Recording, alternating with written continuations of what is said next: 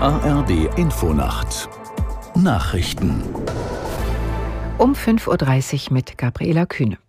Mehr als 30 Deutsche haben im Laufe des Freitags den Gazastreifen verlassen können. Das hat das Auswärtige Amt am Abend mitgeteilt.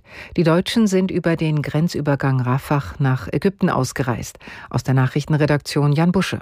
Unter den mehr als 30 Personen sind auch Familien mit Kindern. Sie werden jetzt von der deutschen Botschaft in Ägypten betreut. Aus dem Gazastreifen selbst werden weitere schwere Kämpfe gemeldet. Die israelische Armee hat nach eigenen Angaben einen Krankenwagen angegriffen, in dem sich Hamas-Terroristen verschanzt hätten. Es gebe Belege, dass die Hamas häufig so vorgehe.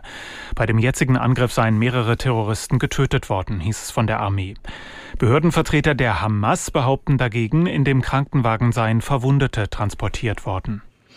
US-Außenminister Blinken will heute mit seinem Kollegen in Jordanien über den Gazakrieg beraten. Nach jordanischen Angaben trifft er außerdem Außenminister aus Saudi-Arabien, Ägypten und anderen Ländern der Region.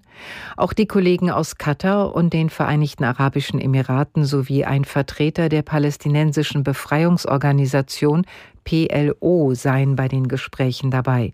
Zuvor hatte Blinken in Tel Aviv eine humanitäre Feuerpause im Gazastreifen gefordert. Israels Ministerpräsident Netanyahu lehnt diesen Schritt jedoch ab, solange die islamistische Hamas nicht die festgehaltenen Geiseln freilasse. Nordrhein-Westfalen muss dem Hamburger Bankier Christian Olearius 10.000 Euro Schadenersatz wegen Verletzung seines Persönlichkeitsrechts zahlen. Nach dem Urteil des Landgerichts Köln hat der Kläger Anspruch darauf, weil Inhalte seiner vom Land beschlagnahmten Tagebücher an unbefugte Dritte gelangt seien. Olearius muss sich wegen des Vorwurfs der schweren Steuerhinterziehung im Zusammenhang mit illegalen Cum-Ex-Aktiengeschäften vor dem Landgericht Bonn verantworten. Der Schaden soll bei knapp 280 Millionen Euro liegen. Ein heftiges Erdbeben hat den Westen von Nepal erschüttert. Nach offiziellen Angaben kamen im Bezirk Jajakot mindestens 128 Menschen ums Leben. Aus der Nachrichtenredaktion Diane Batani. Ein Polizeisprecher sagte, er gehe davon aus, dass die Zahl der Toten noch steigt. Wie es in den betroffenen Gebieten genau aussieht, sei noch nicht klar. Mehrere Orte sind demnach von der Außenwelt abgeschnitten, Zugangsstraßen durch Erdrutsche blockiert. Rettungs- und Suchmannschaften müssen die Fahrbahnen und Wege erst freiräumen. Die Erschütterungen hatten laut der nationalen Erdbebenwarte eine Stärke von 6,4.